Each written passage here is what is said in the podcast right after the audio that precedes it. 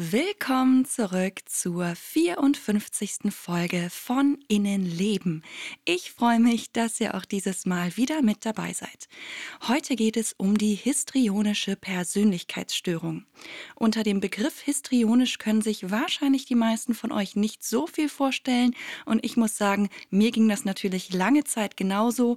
Auch aus dem Englischen kannte ich das Wort nicht, dabei kommt es eben genau daher, histrionic bedeutet theatralisch und damit wird auch schon eine ganz zentrale Eigenschaft der von dieser Persönlichkeitsstörung betroffenen Menschen beschrieben. Und tatsächlich wird diese Form der Persönlichkeitsstörung auch manchmal als theatralische Persönlichkeitsstörung bezeichnet. Was das aber nun genau bedeutet, das schaue ich mir jetzt natürlich wieder genauer an. Bevor es losgeht, möchte ich noch den Menschen danken, die mich bei Patreon unterstützen auf patreon.com/innenleben. Ihr helft mir wirklich sehr damit. Ich freue mich, dass ihr da seid und herzlich willkommen an Annie oder Annie ich weiß nicht, wie man euren Namen ausspricht. Ich gebe mir immer die größte Mühe. Ähm, ich freue mich auf jeden Fall, dass du neu mit dazugekommen bist. Herzlich willkommen, schön, dass du da bist. Wenn auch ihr mich ein bisschen unterstützen und Zugriff auf zusätzliche Inhalte haben wollt, dann schaut doch auch mal auf Patreon vorbei. Ich würde mich auf jeden Fall sehr darüber freuen. Und jetzt geht's auch schon los mit dem heutigen Thema. Innenleben, der Psychologie-Podcast für alle, die auch mal hinter die Fassade schauen möchten.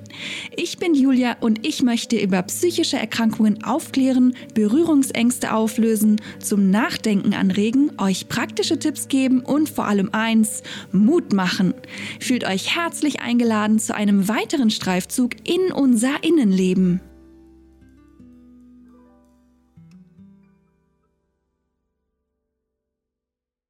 Auch bei der histrionischen Persönlichkeitsstörung gibt es quasi eine Vorstufe, nämlich den histrionischen Persönlichkeitsstil.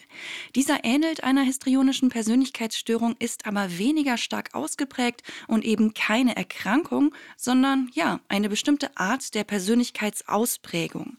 Menschen mit einem histrionischen Persönlichkeitsstil neigen dazu, sich besonders ausdrucksvoll selbst darzustellen. Sie denken und handeln oft sehr intuitiv statt analytisch und werden häufig häufig als sehr liebenswürdig wahrgenommen. Man könnte sagen, sie leben in einer Welt voller Farbe und Intensität, sind sehr empfindungsorientiert und nutzen gerne den Augenblick. Ihr Verhalten ist geprägt von überschwänglichen Gefühlsäußerungen und sie lieben es, Aufmerksamkeit zu bekommen, gerne auch in Form von Applaus oder von Komplimenten.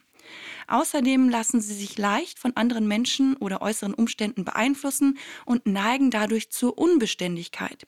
Häufig arbeiten sie in Berufen, in denen Selbstdarstellung eine Rolle spielt, zum Beispiel als Musiker oder Schauspieler, und sie können dabei auch sehr erfolgreich sein. Wenn dieser Persönlichkeitsstil besonders stark ausgeprägt ist und außerdem schon lange und beständig anhält, könnte es sein, dass hier dann die Grenzen zur histrionischen Persönlichkeitsstörung überschritten werden. Bei dieser Form der Persönlichkeitsstörung sind die betroffenen Menschen sehr stark auf äußere Zuwendung und auch auf Aufmerksamkeit angewiesen. Sie suchen ständig nach Anerkennung und setzen dafür oft auch ihre äußere Erscheinung ein. Das heißt, sie setzen sich optisch besonders auffällig, verführerisch oder sogar provozierend in Szene. Außerdem sind sie oft sehr extrovertiert, lebenslustig, darstellerisch talentiert, können andere Menschen gut mitreißen und haben oft einen großen Freundeskreis. Ihr seht also, Menschen mit dieser Persönlichkeitsstörung wirken nach außen hin meistens sehr interessant, sehr lebensfroh, schillernd und verführerisch. Leider gibt es da aber wie bei allen Persönlichkeitsstörungen auch einige Schattenseiten. Denn obwohl Menschen mit einer histrionischen Persönlichkeitsstörung ein oft sehr ereignisreiches Leben und viele Freunde haben, kennen sie auch Phasen der Einsamkeit, der Unzufriedenheit und Selbstzweifel und auch der inneren Leere. Diese Phasen treten meistens dann auf, wenn sie nicht genug Aufmerksamkeit und Zuwendung von außen bekommen. Dadurch, dass ihr Befinden so sehr von anderen Menschen abhängt, haben sie gar kein Gefühl der Selbstbestimmung und verhalten sich oft auch sehr unterwürfig oder ebenso, wie andere Menschen es von ihnen erwarten, damit sie weiterhin Aufmerksamkeit bekommen oder vielleicht sogar bewundert werden. Meistens bemerken sie selbst gar nicht, dass hinter ihren Gedanken, Gefühlen und Verhaltensweisen eine Persönlichkeitsstörung steckt, denn solange sie bewundert werden, haben sie ja nach ihrem Empfinden keine Probleme. Und meistens begeben sich die Betroffenen gar nicht wegen ihrer Persönlichkeitsstörung in Behandlung, sondern wegen den Begleiterscheinungen, wie zum Beispiel einer depressiven Verstimmung, die nach einer Trennung oder durch andere Probleme aufgetreten ist. Ich denke, nach diesen einleitenden Worten ist schon so ganz gut zu erkennen, wo die typischen Merkmale und Schwierigkeiten dieser Persönlichkeitsstörung liegen. Aber natürlich schauen wir uns das jetzt nochmal genauer an und gehen ein bisschen weiter in die Tiefe.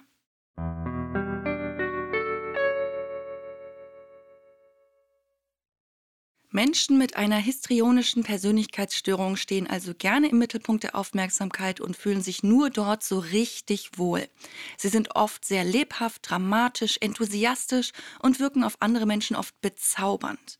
Nicht nur, wenn sie auf der Bühne stehen, sondern auch schon in der Schule oder bei ganz normalen Tätigkeiten kleiden sie sich oft sehr auffällig und reizvoll, denn sie wollen andere Menschen mit ihrem Aussehen beeindrucken. Dabei steht nicht immer ein romantisches Interesse im Vordergrund, sie ziehen ziehen einfach gerne die Aufmerksamkeit auf sich und beschäftigen sich dadurch sehr viel mit ihrem Aussehen und der Wirkung, die sie auf andere Menschen haben. Auch aktuelle Trends spielen bei der Wahl ihrer Kleidung eine große Rolle. Tatsächlich wirken sie aber trotz ihrer Bemühungen aufzufallen auf manche Menschen eher abschreckend, weil allein schon ihre äußere Erscheinung oft als zu extrem oder auffällig oder vielleicht auch ein bisschen ja aufgesetzt erscheint. Auch die Art und Weise, wie sie Emotionen zeigen, ist sehr übertrieben. Die Betroffenen sprechen sehr dramatisch und zeigen ihre Meinung mit Nachdruck. Dabei sind Fakten und Details für sie aber nicht so besonders wichtig. Ihnen geht es vielmehr um Gefühle, um Atmosphäre oder Stimmung. Was außerdem auffällt, ist, dass der Ausdruck ihrer Emotionen oft sehr flach ist. Das heißt, die Emotionen wirken wie von außen so eingeschaltet und sind auch sehr schnell wieder verflogen. Dadurch wirkt ihr Verhalten oft sehr künstlich und eben nicht immer glaubhaft. Übrigens lassen sich Betroffene häufig nicht nur von aktuellen Trends beeinflussen, sondern gelten generell als leicht von anderen Menschen beeinflussbar. Außerdem sind sie oft sehr gutgläubig und vertrauen gerne auf Autoritätspersonen, von denen sie häufig denken, dass die all ihre Probleme lösen können. Betroffene einer histrionischen Persönlichkeitsstörung sehnen sich nach allem, was neu ist, denn sie langweilen sich schnell. Das führt häufig dazu, dass sie sich immer wieder neue Freunde und Bekannte suchen oder auch häufiger mal den Arbeitsplatz wechseln, vor allem dann, wenn sie dadurch eine ja, schnelle Belohnung bekommen können. So eine Belohnung könnte zum Beispiel mehr Aufmerksamkeit sein oder irgendein anderer Wunsch, der ihnen erfüllt wird. Betroffene handeln nämlich meistens so, dass sie schnell eine Belohnung dafür bekommen und sind leicht frustriert, wenn diese vielleicht erst verzögert oder sogar gar nicht eintrifft. Eine weitere Schwierigkeit für Betroffene zeigt sich, wenn es um Beziehungen und Intimität geht. Häufig empfinden sie Beziehungen als intensiver und enger, als sie tatsächlich sind.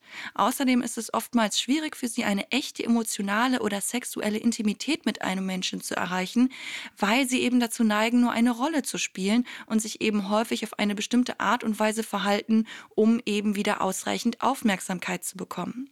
Manche versuchen sogar ihre Partnerin oder Partner mit Manipulation Manipulationen zu steuern, damit sie genau das bekommen, was sie sich wünschen. Das führt aber auch häufig dazu, dass sie selbst abhängig von ihrer Partnerin oder ihrem Partner werden. Ihr seht also, alles dreht sich bei Betroffenen um Aufmerksamkeit und einen starken Ausdruck von Emotionen. Dazu gehört aber nicht nur ein charmantes Auftreten und theatralisches In-Szene-Setzen. Die Betroffenen neigen auch zu häufigem Weinen und zu plötzlichen Gefühlsausbrüchen bis hin zu Suizidandrohungen, wenn eben ihre Bedürfnisse nicht zeitnah erfüllt werden. Wie sich das Ganze dann aber im Detail bei den einzelnen betroffenen Menschen auswirkt, kann natürlich sehr unterschiedlich sein. Aber schauen wir uns trotzdem mal an, was die Diagnosekriterien sind. Immerhin lassen die ja auch einen gewissen Spielraum für verschiedene Ausprägungen. Nach dem DSM, dem Diagnostischen und Statistischen Leitfaden für psychische Störungen, zeigt sich bei den betroffenen Menschen ein tiefgreifendes Muster übermäßiger Emotionalität oder ein ständiges Streben nach Aufmerksamkeit.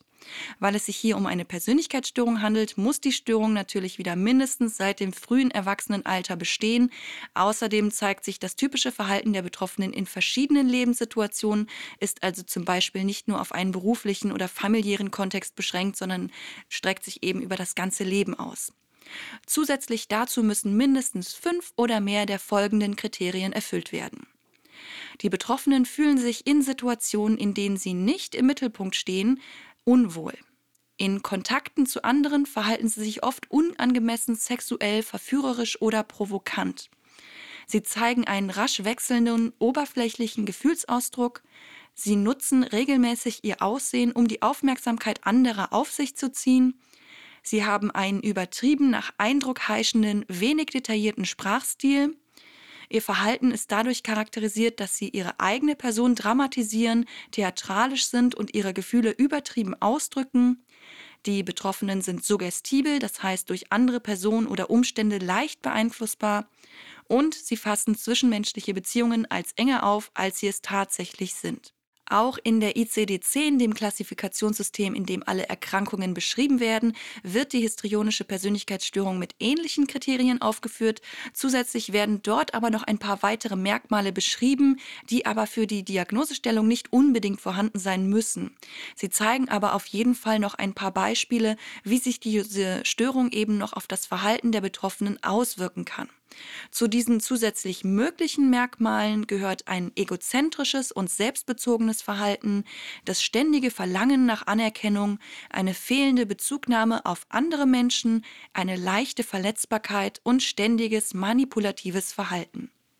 Damit eine sichere Diagnose gestellt werden kann, ist es außerdem wichtig, körperliche Gründe für das Verhalten und Empfinden der Betroffenen auszuschließen.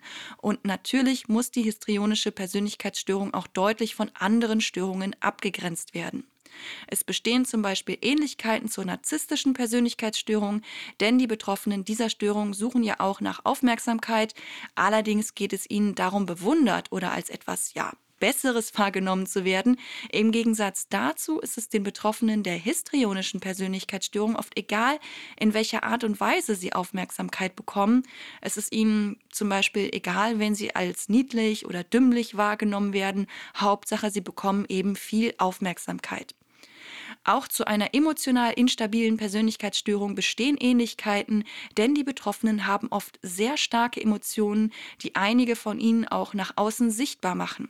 Ein großer Unterschied ist dabei aber, dass Betroffene einer emotional instabilen Persönlichkeitsstörung zum Beispiel vom Typ Borderline oder auch vom impulsiven Typ, diese tiefen und intensiven Gefühle wirklich empfinden und nicht spielen.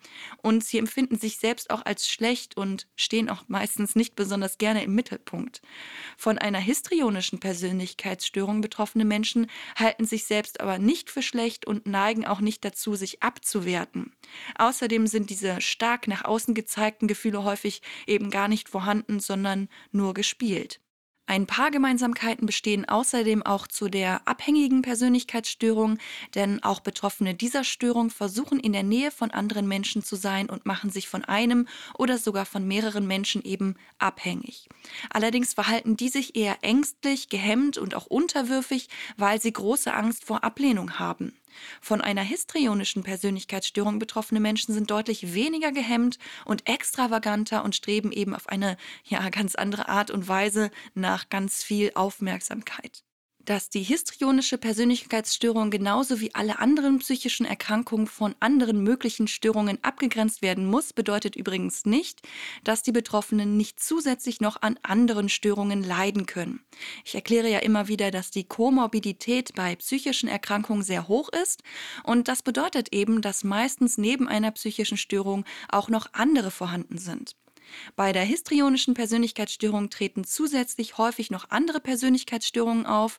An dieser Stelle steht dann natürlich die große Frage im Raum, ob es bei den betroffenen Menschen sowas wie eine biologische Anfälligkeit für Persönlichkeitsstörungen gibt oder ob vielleicht die verschiedenen Persönlichkeitsstörungen gar nicht voneinander unterschieden werden sollen.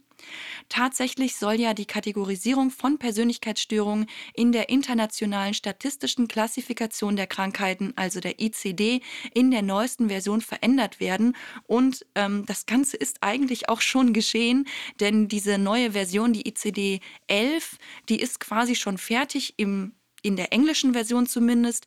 Bis die aber hier in Deutschland wirklich in Kraft tritt, wird es wahrscheinlich noch ein paar Jährchen dauern, weil das Ganze muss natürlich noch übersetzt werden und man muss sich überlegen, wie man mit den Neuerungen umgeht und so weiter. Das dauert immer so eine ganze Weile, bis das dann eben auch hier bei uns zum Tragen kommt. Aber einige Änderungen sind auf jeden Fall schon vorgenommen worden. Da haben sich viele Leute viele Gedanken gemacht, wie man eben Persönlichkeitsstörungen vielleicht doch noch mal anders oder besser klassifizieren könnte. Ich muss zugeben, dass ich mir diese neue englische Version jetzt noch nicht im Detail äh, durchgelesen habe, aber es soll bei den Persönlichkeitsstörungen äh, mehr darum gehen, wie stark die Persönlichkeitsstörung ausgeprägt ist und welche Beeinträchtigungen in welchen Lebensbereichen dadurch bestehen. Das heißt, der Fokus hat sich da so ein bisschen verändert, mehr hin zu, okay, was sind jetzt genau die Schwierigkeiten und Einschränkungen ähm, und nicht, was ist so das typische Verhalten. Aber es bedeutet jetzt nicht, ähm, wie manche Menschen denken, dass jetzt generell alle Persönlichkeitsstörungen irgendwie abgeschafft sind oder so. Wie gesagt, es dauert auch noch eine Weile, bis diese neue Klassifikation bei uns hier in Deutschland dann auch wirklich zum Tragen kommt und damit gearbeitet wird. Was das dann am Ende alles für die Diagnosestellung bedeutet und wie die Begrifflichkeiten dann verwendet werden, das werden wir eben erst sehen, wenn die neueste überarbeitete Version dann auch auf Deutsch, ähm, die ICD 11 auf Deutsch fertiggestellt und auch veröffentlicht ist. Und ähm, wie sich das dann in der Praxis auswirkt, werden wir auch sehen, wenn es dann wirklich soweit ist. Deswegen habe ich mir da jetzt noch nicht so viele große Gedanken darüber gemacht, wie ich diese Veränderung wirklich finde. Solange ich mir das nicht so klar jetzt auch auf Deutsch durchlesen kann und auch anschauen kann, wie andere Richtlinien dann dementsprechend angepasst werden oder Behandlungspläne vielleicht auch angepasst werden, kann ich mir da jetzt noch nicht so eine umfassende Meinung drüber machen, aber ich bin auf jeden Fall sehr gespannt, was und wie das jetzt noch mal einiges verändern wird im Bereich der Persönlichkeitsstörung und vielleicht auch in anderen Bereichen bei anderen ähm, psychischen Erkrankungen. Also da kommt, glaube ich, doch eine recht große Änderung auf uns zu. Aber wie gesagt, das ist alles noch Zukunftsmusik. Aber kommen wir zurück zum Thema und zwar zu den Komorbiditäten, also den Begleiterkrankungen der histrionischen Persönlichkeitsstörung. Neben eben weiteren Persönlichkeitsstörungen treten bei den Betroffenen auch häufig somatoforme Störungen auf, also unerklärliche körperliche Beschwerden, über die habe ich ja schon in Folge 25 gesprochen. Außerdem leiden die Betroffenen auch häufig unter schweren depressiven Störungen oder Angststörungen. Häufig sind übrigens genau diese Begleiterkrankungen der Grund, weswegen sich die Betroffenen in Behandlung begeben. Studien zeigen, dass etwa zwei bis drei Prozent der Bevölkerung von einer histrionischen Persönlichkeitsstörung betroffen sind, und zwar Frauen in etwa genauso häufig wie Männer. Bei diesen Zahlen muss man immer ein bisschen vorsichtig sein. Das sind oft auch Schätzungen und es ist auch schwer abzuschätzen, weil, wie gesagt, gerade bei dieser Persönlichkeitsstörung sich ja auch nicht jeder Mensch behandeln lässt. Deswegen ist das immer ein bisschen schwierig, da die Dunkelziffer quasi so ein bisschen einschätzen zu können. Was ich an dieser Stelle auch noch wichtig finde zu erwähnen, ist, dass man diese Wahrscheinlichkeiten, diese Prozentzahlen nicht aufsummieren kann und dann sagen kann, oh, so viele Prozent der Bevölkerung sind von einer psychischen Erkrankung betroffen. Das ist ja ganz schön viel. Da muss man eben darauf achten, viele Menschen, die eine psychische Erkrankung haben, haben noch andere psychische Erkrankungen und treten dann quasi in mehreren Statistiken mit auf. Das heißt, man kann jetzt nicht sagen, oh, wir zählen jetzt mal alle Prozentwahrscheinlichkeiten aller psychischen Erkrankungen zusammen und landen dann wahrscheinlich, keine Ahnung, bei über 50 Prozent. Und dann denkt man sich, Moment mal, sind über 50 Prozent der Bevölkerung von einer psychischen Erkrankung betroffen? Das ist doch irgendwie sehr viel. Ähm, da muss man eben bedenken, dass viele Leute eben mehrfach in den Statistiken auftreten. Ich zum Beispiel äh, eben bei der Borderline-Persönlichkeitsstörung oder emotional instabilen Persönlichkeitsstörung vom Borderline-Typ, da wäre ich in der Statistik mit bei den Prozentzahlen oder ähm, eine Zeit lang eben auch bei Depressionen oder bei Ängsten oder Phobien. Also oder bei äh, somatoformen Störungen zum Beispiel. Das heißt, ich bin da schon ein ganz gutes und typisches Beispiel eigentlich auch, dass ich da eben bei mehreren Wahrscheinlichkeiten für eben diese spezielle psychische Erkrankung mit drin bin.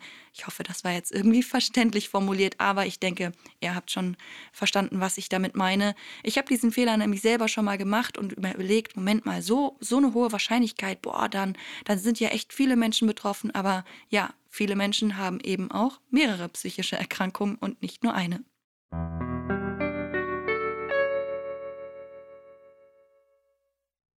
Schauen wir uns jetzt die möglichen Ursachen für die histrionische Persönlichkeitsstörung an. Auch hier muss ich natürlich vorneweg sagen, dass wahrscheinlich eine Mischung aus verschiedenen biologischen, psychologischen und Umweltfaktoren dafür verantwortlich sind. Aber darüber hinaus gibt es natürlich schon noch ein paar Theorien, was denn ganz konkret bei dieser Störung dazu beitragen könnte. Wir dürfen dabei eben nicht aus dem Blick verlieren, dass es sich hier immer um Theorien handelt und dass im individuellen Fall dann eben doch etwas anders aussieht, aber ich denke, das ist uns allen schon bewusst. Aus psychoanalytischer Sicht war in der Kindheit der Betroffenen die Beziehung zu den Eltern gestört. Diese haben sich wahrscheinlich kalt und sehr kontrollierend verhalten, weswegen sich die Betroffenen als Kinder nicht geliebt fühlten und vielleicht sogar ständig Angst davor hatten, verlassen zu werden. Aus diesen ungünstigen Voraussetzungen hat sich dann eine Selbstwertproblematik entwickelt und um damit besser zurechtzukommen, verhalten sich die Betroffenen dann auch im Erwachsenenalter noch übertrieben emotional und führen vielleicht sogar extra Krisen herbei, weil sie dadurch Aufmerksamkeit oder eben auch Unterstützung bekommen. Die Theorien der kognitiven Verhaltenstherapie gehen eher in eine etwas andere Richtung. Hier wird das übertrieben emotionale Verhalten und die ständige Beschäftigung mit sich selbst als ein möglicher Grund dafür gesehen, dass weniger Raum für Fakten und genaue Erinnerungen bleibt. Das wäre dann eine Erklärung dafür, weswegen die Denk- und Sprechweise der Betroffenen häufig ja so wenig detailliert ist und sich so leicht von außen beeinflussen lässt. Es wird außerdem davon ausgegangen, dass die betroffenen Menschen ungünstige Annahmen und Überzeugungen von sich selbst haben. Sie empfinden zum Beispiel sich selbst als unfähig, sie haben das Gefühl, nicht selbst für sich sorgen zu können und so weiter. Und dadurch lässt sich dann auch das Gefühl erklären, weswegen sie ständig andere Menschen brauchen, um die eigenen Bedürfnisse zu erfüllen. Natürlich ist es auch möglich, dass die Theorien aus der psychoanalytischen Sicht, aber auch die aus der kognitiven Verhaltenstherapie beide zum Tragen kommen und sich quasi gegenseitig ergänzen. Ich denke, im Einzelfall lässt sich meistens ganz gut erkennen, woher das Denken, Fühlen und Verhalten der betroffenen Menschen kommt, beziehungsweise aus welchen äußeren und inneren Bedingungen es sich entwickelt hat. Aber da muss man dann natürlich ähm, ja, genau hinschauen, was ist im Leben dieses Menschen passiert. Ähm, wie sind sie aufgewachsen, was hatten sie für Gedanken und Gefühle und wie hat sich das Ganze so ganz individuell eben entwickelt.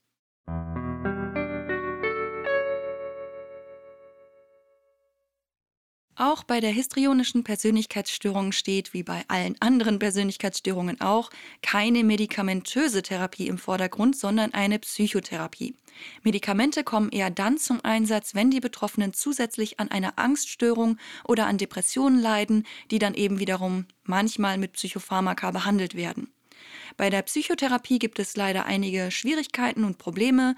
Meistens kommen die Betroffenen ja eher wegen Begleiterkrankung zu einem Arzt oder zu einer Ärztin und es ist nicht immer einfach, sie dazu zu bewegen, eine Psychotherapie zu machen, weil sie sich eben nicht als psychisch krank sehen. Auch ihr Verhalten sehen sie nicht als problematisch an. Sie können es auch nur sehr schwer und nur langsam verändern, aber es ist auf jeden Fall möglich. Weitere Probleme sind häufig, dass die Betroffenen ihre Probleme dramatisieren, zu plötzlichen Gefühlsausbrüchen neigen oder sich nur oberflächlich verändern, um dem Therapeuten oder der Therapeutin zu gefallen. Es ist deshalb sehr wichtig, die Betroffenen über ihre Erkrankung und die Hintergründe ihres Verhaltens und ihrer Probleme aufzuklären. Außerdem hilft es auch, klare Regeln aufzustellen, Grenzen zu setzen und ganz transparent und strukturiert bei der Therapie vorzugehen. Ein weiteres Problem ist natürlich, dass das Bedürfnis nach Aufmerksamkeit und Unterstützung nicht zu sehr von der behandelnden Person gefördert werden soll. Und gerade hier ist das wirklich eine sehr schmale Gratwanderung. Wenn der Therapeut oder die Therapeutin zu viele Hilfestellungen gibt oder den betroffenen Menschen zu viele Entscheidungen abnimmt, werden eben die übertriebenen Bedürfnisse verstärkt. Wenn im Gegensatz dazu aber der Therapeut oder die Therapeutin sich zu zurückhaltend verhält, kann das eben auch zum Abbruch der Therapie führen, weil die Betroffenen sich nicht ausreichend unterstützt fühlen. Und das wollen wir natürlich auch nicht. Es müssen also alle Bedürfnisse ausgeglichen erfüllt werden, und zwar nicht nur die nach Aufmerksamkeit, Unterstützung und Bindung, sondern auch die nach Autonomie und Selbstkontrolle. Das Ziel der Therapie ist, dass die Betroffenen selbst ein stabiles Selbstbild entwickeln und außerdem mehr Selbstkontrolle und Selbstsicherheit bekommen. Das führt dann auch dazu, dass sie stabilere zwischenmenschliche Beziehungen eingehen können. Zusätzlich dazu sollte auch daran gearbeitet werden, die emotionale Sprunghaftigkeit zu verringern und auch Zustände wie Langeweile oder Alleine sein aushalten zu können. Wenn es darum geht, welche Form der Psychotherapie am sinnvollsten ist, dann hat leider wieder jeder und jede die Qual der Wahl. Es gibt verschiedene psychoanalytische, psychodynamische oder tiefenpsychologisch fundierte Ansätze und natürlich auch wieder verschiedene verhaltenstherapeutische Methoden. Auch Gruppentherapien können hilfreich sein. Da muss man halt ähm, ja ein bisschen herausfinden, was da für einen am besten passt. Bei der psychoanalytisch und tiefenpsychologisch fundierten Therapie geht es erst einmal darum, den Betroffenen ein Gefühl der Sicherheit zu geben, indem sich die Therapeutinnen und Therapeuten unterstützend und wertschätzend verhalten. Außerdem vermitteln sie den Betroffenen ein positives Modell für zwischenmenschliche Beziehungen, was die Neigung zu übertrieben emotionalem Verhalten verringern soll. Außerdem werden die Betroffenen dazu motiviert, Sprache statt das eigene Verhalten zu nutzen, um mit anderen Menschen in einer weniger dramatischen Art und Weise zu kommunizieren.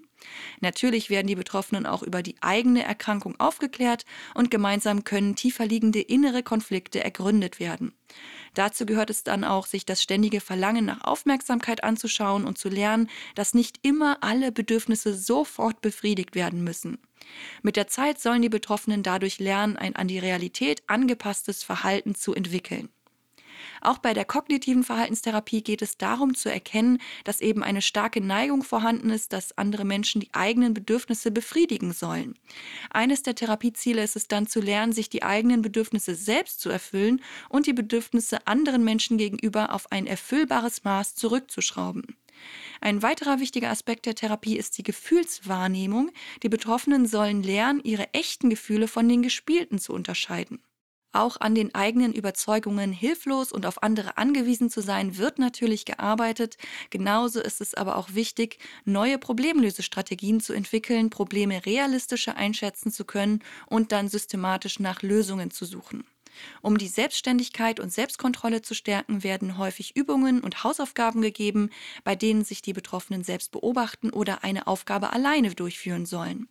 Zwischenmenschliche Situationen und Probleme können außerdem in Rollenspielen geübt werden. An dieser Stelle werden gerne natürlich auch wieder Gruppentherapien empfohlen. Hier besteht dann der große Vorteil, dass die Betroffenen auch Rückmeldungen von anderen Gruppenmitgliedern bekommen und gemeinsam lernen können. Damit all diese Veränderungen dann auch beibehalten werden können, wird die Therapie im besten Fall noch eine ganze Zeit lang weitergeführt, auch wenn sich die Symptomatik schon deutlich verbessert hat. Egal welche Therapieform die Betroffenen in Anspruch nehmen, in der Regel wird bei der histrionischen Persönlichkeitsstörung eine längerfristige Therapie empfohlen und auch hier ist es wieder so wie bei allen Persönlichkeitsstörungen. Es geht nicht darum, die Persönlichkeit komplett zu verändern, sondern darum, besser mit dieser besonders starken Ausprägung zurechtzukommen.